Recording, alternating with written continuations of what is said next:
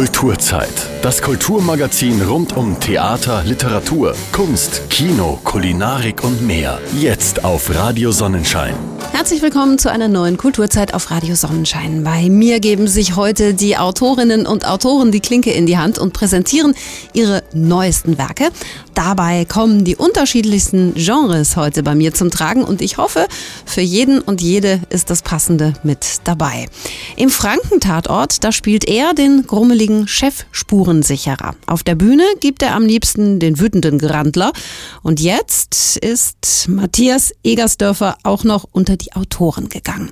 Worum es in seinem Erstlingswerk Vorstadtprinz Roman meiner Kindheit geht und wie er überhaupt auf die Idee gekommen ist, ein Buch zu schreiben, das erzählt uns der preisgekrönte Kabarettist und Comedian heute selbst. Matthias Egersdörfer, hallo. Grüß Gott.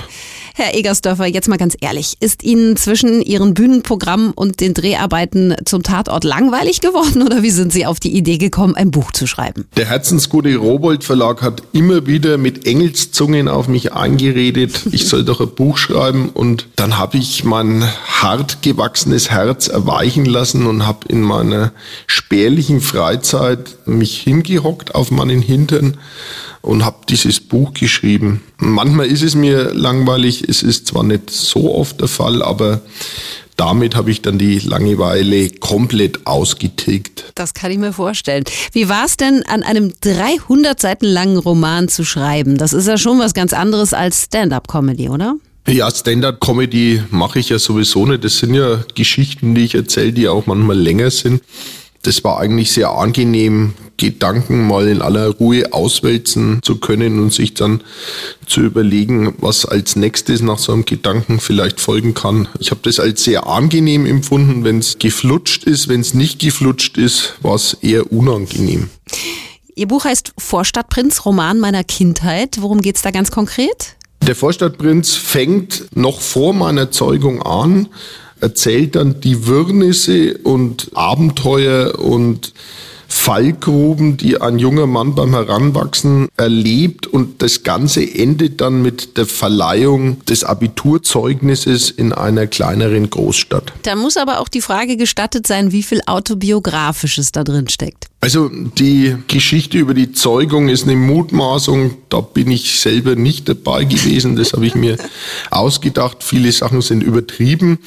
Manche Sachen entsprechen vielleicht mehr einem Wunsch oder einer Wunschvorstellung als der tatsächlichen Realität. Viele Sachen sind leider aber auch fast wirklich so passiert. Mhm. Jetzt schlägt der ziemlich junge Erzähler an manchen Stellen ja auch direkt philosophische Töne an. Wenn er zum Beispiel über die Langeweile erzählt und absolut nicht fassen kann, wie stumpf seine Eltern auf die Sensation reagieren, dass ein Zirkus im Ort ist, werden Ihre Fans also einen ganz neuen Matthias Egersdörfer erleben dürfen? Die Fans wissen ja, dass ich öfter mal Geschichten aus der Kindheit erzähle. In dieser Länge und in dieser Pausenlosigkeit wird es vielleicht den einen oder anderen überraschen, aber grundsätzlich sind die Menschen vorgewandt, was da irgendwie passieren kann und nur Mut beim Lesen. Was glauben Sie denn, wer wird besonders viel Freude beim Lesen haben? Hey, das ist immer schwierig. Es gibt manchmal erwachsene Menschen, denen man immer noch ansehen kann, dass sie irgendwann mal Kinder waren, die irgendwas Kindhaftes sich erhalten haben. Es ist jetzt die Frage, ob solche Menschen größere Freude daran haben oder Menschen, die das versucht haben zu vermeiden, kindisch zu sein.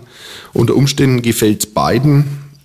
Bei jedem, der mal Kind war, ist es ja oft so, dass es da schöne Geschichten zu erzählen gibt und vielleicht wenn er dann meine liest, erinnert er sich wieder an die seinigen. Das wäre natürlich schön. Der Kabarettist Matthias Egersdörfer war das über seinen Debütroman Vorstadtprinz. Ich sage vielen Dank für das Gespräch und viel Erfolg für das Buch. Dankeschön und auf Wiedersehen. Der Mann ist also nicht nur auf der Bühne und im Fernsehen eine Wucht, er kann auch noch richtig unterhaltsam schreiben und wenn ihr Lust auf das Buch von Matthias Egersdörfer bekommen habt, Vorstadtprinz ist im Rowold Berlin Verlag erschienen und ab sofort im Handel erhältlich. Kulturzeit.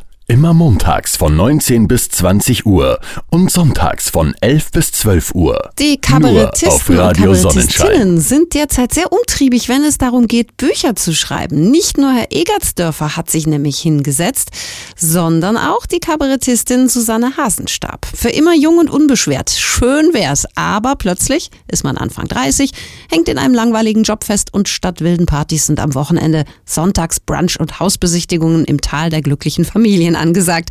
So geht es zumindest Katja, der Hauptfigur im Roman, irgendwo zwischen Liebe und Musterhaus. Sie flieht aus dem Trotz und vor den Eigenheimplänen ihres Partners und endet in einem Kreis von Möchtegern-Provinzkünstlern. Über das Buch und den alltäglichen Wahnsinn im Leben junger Paare spreche ich jetzt mit der Kabarettistin und Autorin selbst, Susanne Hasenstab. Hallo. Hallo. Zuerst einmal, was haben denn Liebe und Musterhäuser miteinander zu tun? Meine Ich-Erzählerin Katja, die ist 31. Das ist ein recht schwieriges Alter, weil gerade rings um sie herum die Freundinnen alle schwanger und sesshaft werden und auch ihr langjähriger Partner treibt immer dringlicher so Themen wie Kinder und Eigenheim voran. Ganz zu Beginn des Romans will er mit ihr zur sogenannten langen Nacht der Musterhäuser gehen und Katja weigert sich, landet stattdessen auf einer obskuren, alkoholgeschwängerten Künstlersoiree, wo sie dann jemanden trifft, der ihr in den Wochen danach gar nicht mehr aus dem Sinn geht. Tja, und am Ende muss sie sich dann quasi entscheiden. Na, Liebe oder Musterhaus? Sein oder nicht sein? Mit welchen Eigenschaften Ihrer Hauptfigur können Sie sich denn selbst identifizieren? Ich mag ihre Beobachtungsgabe. Also, dass sie sich nicht so in den Mittelpunkt stellt, dass sie eher als aufmerksame, stille Beobachterin am Rande fungiert. Mhm. Das ist eine Rolle, die ich auch eigentlich oft und gerne innehabe. Ihrer Katja gelingt es im Roman ja nur schwer, aus ihrer Komfortzone auszubrechen. Wie wichtig ist das Ihrer Meinung nach? Es ist wichtig, aber wie der Name schon sagt, innerhalb der Komfortzone ist es ja erstmal sicher, kuschelig, bequem und alles, was außerhalb liegt, macht natürlich erstmal Angst. Ne? Also meine Ich-Erzählerin, die spürt zwar die ganze Zeit so ein latentes Unwohlsein, aber was dagegen zu unternehmen, ist erstmal schwierig, weil ihr auch von allen Seiten ein sozialer Druck gemacht wird. Mhm. An einer Stelle im Buch sagt sie dazu zum Beispiel, sie fühlt sich wie ein Acker, der äh, von allen Seiten jahrelang liebevoll gedüngt und gepflegt wurde. Und jetzt stehen alle drumrum und wundern sich und schimpfen, dass nichts wächst. Ja. Sie beschreiben in Ihrem Buch ja viele absurde Alltagssituationen und äh, skurrile Dialoge gibt's da auch zu Mass. Stammen die zum Teil auch aus Ihren eigenen Erfahrungen? Ja, klar, allerdings verfremdet, so dass sich hoffentlich niemand wiedererkennt. Also zum Beispiel gibt es einen veganen Pärchenbrunch recht am Beginn des Buchs, wo Katja und ihr Freund eingeladen sind und ja, der Leser erfährt aus Katjas Sicht, was da so für Themen ausführlich erörtert werden, seien es mitwachsende Regale oder der letzte Urlaub vor dem Kind oder Großeltern, die von ihren Elektrofahrrädern stürzen und dann leider als Enkelbetreuung ausfallen. Also das sind alles so Themen, die ich auch auf ähnlichen Events ähm, mal aufgeschnappt und mir dann mitnotiert habe. Mhm.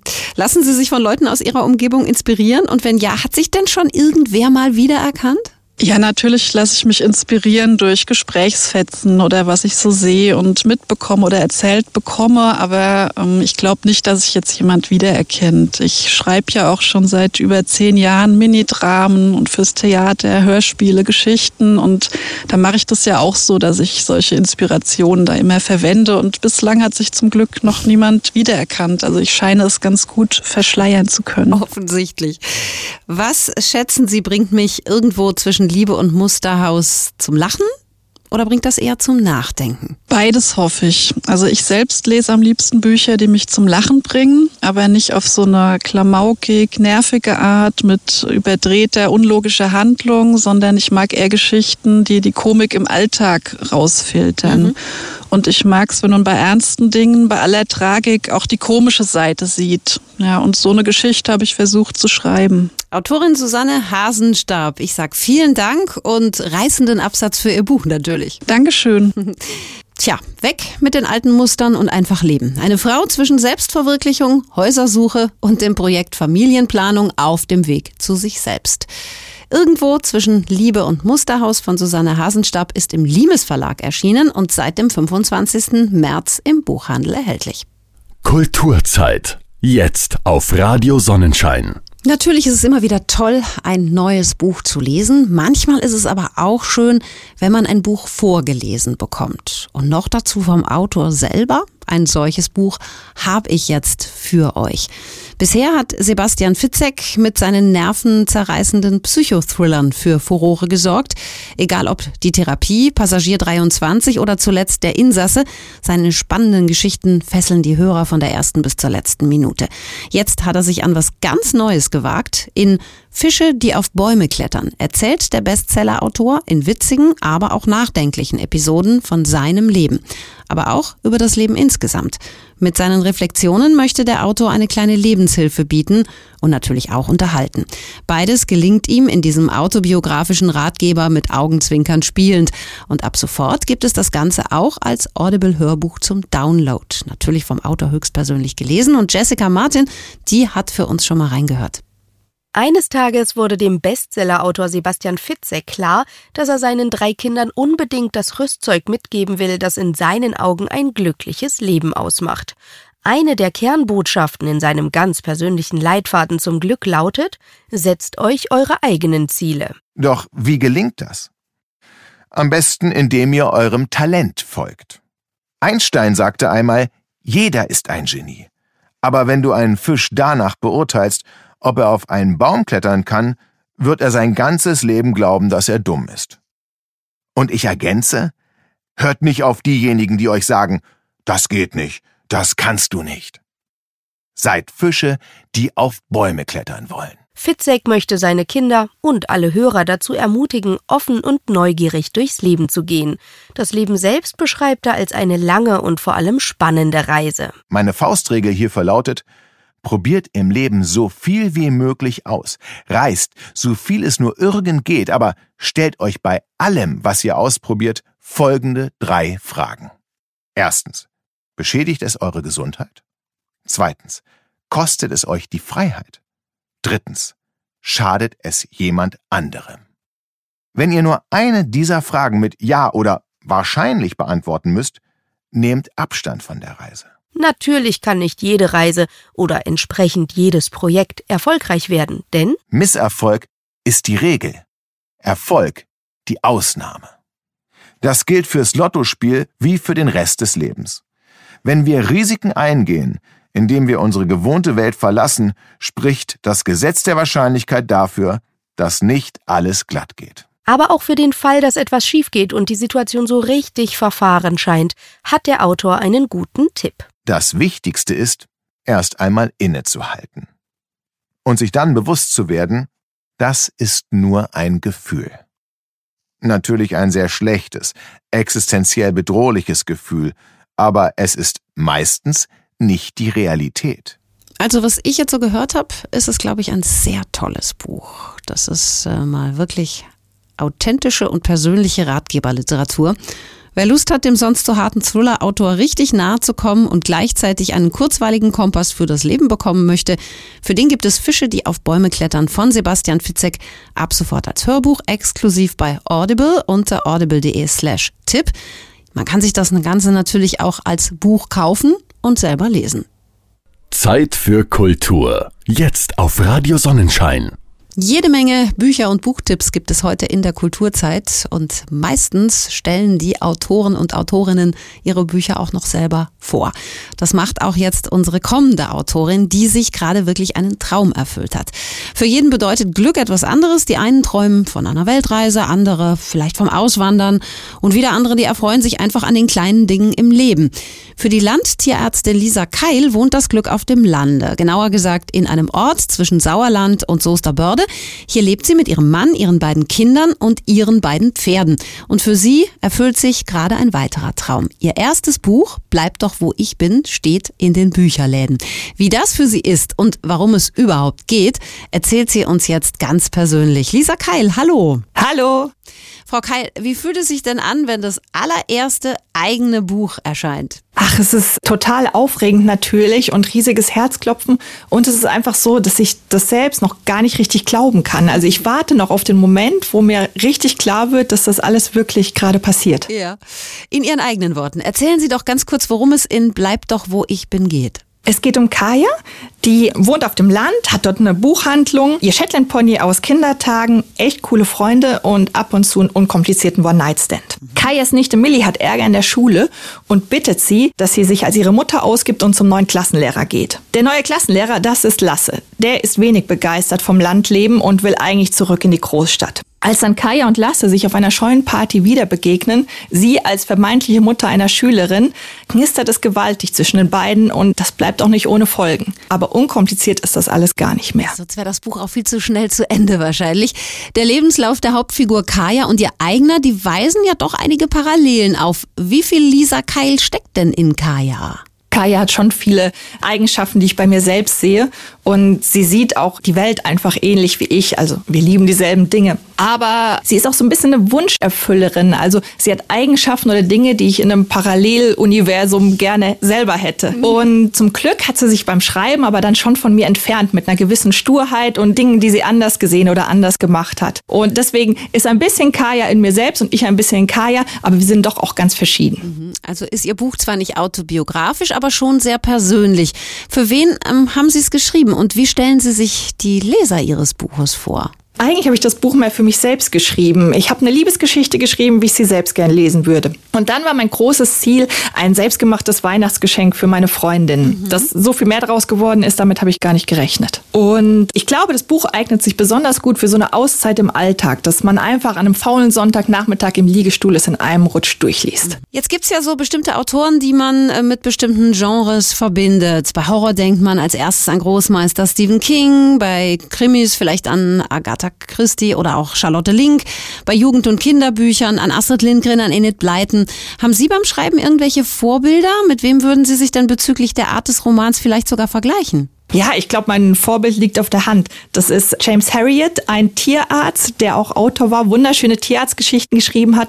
Die spielen in England und übrigens hat er die unter einem Pseudonym veröffentlicht, weil er eben nicht wollte, dass seine Kunden und Tierbesitzer sich in seinen Romanen wiederfinden. Der ist vor allem ein Vorbild, weil er es geschafft hat, Tierarzt und Autor zu sein und zu bleiben so wie Sie selber jetzt ja möglicherweise auch. Gibt es denn eine Stelle im Buch, die Sie ganz besonders gern mögen? Oh, ich mag die Sexszenen besonders gerne, weil die ja sonst in der klassischen Frauenunterhaltung gerne abgeblendet werden. Stimmt, ja. Aber ich fand es so ein bisschen schade, dass man das dem Shades of Grey Genre überlässt, denn ich finde, wann erfährt man mehr über eine Figur als in diesem wortwörtlich nackten Moment? Mhm, das klingt doch sehr spannend. Die Landtierärztin und Autorin Lisa Keil über ihr allererstes Buch Bleib doch, wo ich bin Vielen Dank und vor allem natürlich viel, viel Erfolg für Ihr Buch. Dankeschön. Ab sofort gibt es Bleibt doch, wo ich bin von Lisa Keil im Handel. Und äh, wenn ihr jetzt Lust bekommen habt, dann startet einfach durch und besorgt euch das Buch. Kulturzeit. Immer montags von 19 bis 20 Uhr und sonntags von 11 bis 12 Uhr. Nur auf Radio Sonnenschein. Einen zweiten Hörbuchtipp habe ich euch heute noch eingepackt von einer echten Bestseller-Autorin. Spätestens seit der Verfilmung ihres Buches Ein ganzes halbes Jahr ist die britische Autorin Jojo Moyes für Millionen von Menschen auf der ganzen Welt sowas wie der Inbegriff für gefühlvolle Geschichten. Mit weltweit bisher 30 Millionen verkauften Büchern trifft sie ihre Fans immer wieder mitten ins Herz. An diese Tradition knüpft auch ihr neuer Roman Nächte, in denen Sturm aufzieht an. Spannend und einfühlsam erzählt Moyes hierin die Geschichte von der starken und eigenwilligen Lysa und dem Kampf für ihre Familie und ihre neue Heimat an der australischen Küste. Mein Kollege Mario Hartwig hat unseren Hörbuchtipp der Woche. Silver Bay ist heutzutage ein kleines, beschauliches Örtchen an der australischen Küste. Das war allerdings nicht immer so. Als in den 50er Jahren die damals 17-jährige Kathleen eigenhändig einen riesigen Ammenhai gefangen hat, wurde der Ort schlagartig berühmt und Hobbyfischer strömten nach Silver Bay. Um es mit dem zusätzlichen Bootsverkehr aufzunehmen, wurden rasch zwei neue Molen gebaut, und jeden Tag war die Luft erfüllt vom Klicken der Riemen und dem Brummen der Außenbordmotoren, während die See in und außerhalb der Bucht von Anglern und Sportfischern durchforstet wurde. Inzwischen zieht Silver Bay keine Touristen mehr an, und mit der Ruhe kamen auch die Wale und Delfine zurück in die Bucht. Der perfekte Ort für Kathleens Nichte Liza aus England, die zusammen mit ihrer Tochter Hannah nach Silver Bay kam und ihr neues Leben hier mindestens genauso liebt wie die See und ihre Bewohner. Täglich fährt sie mit ihrem Boot zu den Walen hinaus. Ich liebte es, hier draußen zu sein, liebte es zuzuschauen, wie mein Zuhause langsam zu einem winzigen weißen Punkt wurde, der sich von dem schmalen Streifen Strand abhob und schließlich ganz hinter den endlosen Buchten verschwand. Eines Tages taucht ein schick gekleideter Engländer in Silver Bay auf, der Liza und den anderen Einheimischen verdächtig vorkommt. Ich hatte sofort gespürt, dass Mike Dormer dieses Gleichgewicht stören würde. Und ich war in Panik geraten, als ich gehört hatte, wie er Kathleen alle möglichen Fragen darüber gestellt hatte, wer in der Bucht arbeitete, wie lange die Leute hier blieben und wie lange wir selbst schon in Silver Bay lebten. Er sagte, er sei hier, um Ferien zu machen, doch mir war noch nie ein Urlauber begegnet, der so viele Fragen stellte. Tatsächlich ist Mike kein gewöhnlicher Tourist. Er soll für eine Baufirma die Gegend nach dem perfekten Platz für ein Luxushotel auskundschaften. Doch dann entdeckt er seine Liebe nicht nur für Liza, sondern auch für das Meer und seine majestätischen Bewohner. Ich lauschte angespannt und schaute auf das Meer hinaus. Dann plötzlich kam ein leises, langgezogenes Klagen, fast unheimlich. Schön, nicht? Das ist ein Wal? Ein Bulle, ja. Sie singen alle dasselbe Lied. Walforscher haben herausgefunden, dass es 18 Minuten dauert. Mike beginnt an den Plänen seiner Vorgesetzten zu zweifeln und versucht zusammen mit Liza das Bauvorhaben zu verhindern. Doch dabei hat er die Rechnung ohne seine Verlobte in London gemacht und auch Liza wird von ihrer Vergangenheit eingeholt. Also wenn ihr mal wieder was fürs Herz braucht, Nächte, in denen Sturm aufzieht von Jojo Moyes, könnt ihr euch ab sofort als Hörbuch bei Audible herunterladen unter audible.de slash Tipp. Ihr könnt euch das Buch aber natürlich genauso gut kaufen und dann selber lesen. Kulturzeit. Jetzt auf Radio Sonnenschein. Zum Schluss der heutigen Sendung kommen wir zu unserem Schluss, dem Tod. Aber ist da tatsächlich Schluss? Oder ist da vielleicht doch noch was? Bucketlists, also Listen von Dingen, die wir unbedingt in unserem Leben erledigen möchten, machen sich viele von uns. Allerdings beziehen sich diese immer nur auf das Leben hier auf der Erde. Aber was kommt eigentlich danach? Begrüßt uns Petrus vielleicht an der Himmelspforte oder tanzen wir auf einem Nordlicht in den Himmel? Oder müssen wir vielleicht einen Hindernislauf machen und dabei Geschlechtsorgane tragen? Alles jenseits Vorstellungen verschiedener Kulturen. Welche Kuriositäten es sonst noch gibt und was nach dem Tod auf uns wartet, das erklärt uns das Buch 100 Dinge, die du nach dem Tod auf keinen Fall verpassen solltest. Und darüber spreche ich jetzt mit dem Autor, Fabian Vogt. Hallo, ich grüße Sie. Hallo. Wie sind Sie denn auf die Idee für dieses Buch gekommen, Herr Vogt? Ja, ich war auf einer Tagung, äh, da ging es um das Thema unter anderem Zukunftsperspektiven für die Gesellschaft und die Frage, was passiert, wenn eine Gesellschaft äh, keine Jenseitsvisionen mehr hat. Und dann dachte ich, irgendwas ist doch erstaunlich. Zwei Drittel aller Deutschen sagen, sie glauben, nach dem Tod kommt noch was. Aber wenn man sie fragt, was kommt denn da, dann wissen sie es nicht so genau. Und habe ich angefangen zu recherchieren und zu gucken und gedacht, es gibt in der Kulturgeschichte der Menschheit so wunderbare, faszinierende Vorstellungen. Und dann habe ich die einfach gesammelt und daraus ein Buch gemacht. Mhm. Warum sollten wir denn keine Angst vor dem Tod haben? Ich glaube, das kann jeder nur für sich beantworten, aber das Verrückte für mich war, als ich das gesammelt habe, habe ich gemerkt, die Bilder sind so bunt, so inspirierend, so einladend und habe gemerkt, es gibt eine Idee, die verbindet alle Kulturen, nämlich der Mensch ist nicht nur sein Körper, da gibt es mehr, das ist irgendwas wie eine Seele. Und Angst haben wir ja meist vor dem Ungewissen. Das heißt, wenn man eine Vorstellung hat von dem, was da auf einen zukommen könnte, dann fürchtet man sich auch nicht mehr so. Das äh, macht Sinn, finde ich, ja. Welche Vorstellungen vom ewigen Leben fanden Sie denn bei den Recherchen zum Buch äh, am kuriosesten? Besonders schön fand ich zum Beispiel so eine Vorstellung vom Polarkreis. Dort geht man davon aus, das Polarlicht, das sind die Seelen der Verstorbenen, die in den Himmel tanzen auf dem bunten Schlieren, also ganz romantisch. Mhm. Und so eine besonders skurrile Vorstellung gibt's in Mexiko. Dort glaubt ein Indianerstamm, dass die Seele nach dem Tod an einem Wettlauf teilnimmt. Und dabei muss jeder die Geschlechtsteile all derer auf dem Rücken tragen, mit denen er im Leben Sex hat. Also ganz verrückt. Ja. Wobei dahinter verbirgt sich ein sehr spannender Gedanke. Es geht nämlich darum, wie wird eigentlich die Idee der Fruchtbarkeit Wirklichkeit weitergeführt. Also richtig faszinierend. Ja. Warum machen sich eigentlich alle Kulturen immer ein Bild davon, was nach dem Tod passieren wird? Es gibt ja so ganz existenzielle Fragen. Hat das Leben einen Sinn oder ist alles bedeutungslos? Oder bin ich vielleicht Teil einer viel größeren Wirklichkeit und Geschichte? Und erstaunlicherweise antworten fast alle Kulturen der Welt auf diese Fragen mit Ja, du bist nicht nur ein Zufall. Und das Verrückte ist, äh, unsere Jenseitsvorstellungen prägen ja auch unser Diesseits. Das heißt, wenn wir ungefähr wissen, was wir uns im Jenseits vorstellen, uns auf etwas freuen können, etwas erwarten, dann werden wir auch im Hier und Jetzt anders leben. Und das ist ganz wichtig. Haben Sie denn selbst Angst davor, im Hier und Jetzt etwas zu verpassen? Erstmal geht es mir wie jedem Menschen. Es gibt einige Dinge, die möchte ich gerne auf jeden Fall noch erleben. Aber die Beschäftigung mit den Jenseitsvorstellungen hat mir gezeigt, da steckt auch ein riesen Trost drin. Denn ich muss nicht alles vom Hier und Jetzt erwarten, was ja auch unglaublich unter Druck setzen kann. Mhm. Also sich auf das Jenseits auch zu freuen, heißt, ich habe eine positive Erwartungshaltung, ich bin kein Zufall, ich kann mir auch vorstellen, irgendwie die Dinge vollenden sich. Und die ganze Beschäftigung hat mir irgendwie das Gefühl gegeben, nee, ich habe da keine Angst.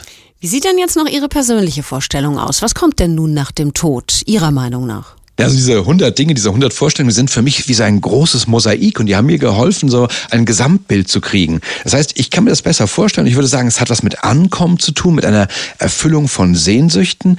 Aber ich glaube, jeder, der mein Buch liest, der wird sich ein ganz persönliches Bild machen und das ist gut so.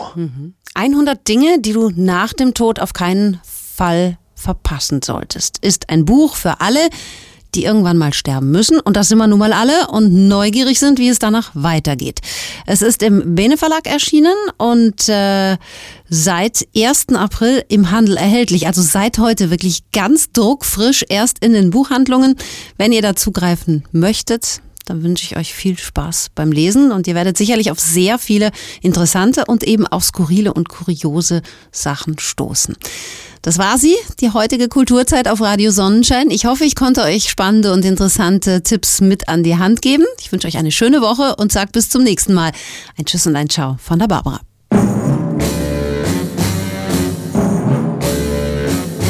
Das war Kulturzeit. Das Kulturmagazin rund um Theater, Literatur, Kunst, Kino, Kulinarik und mehr.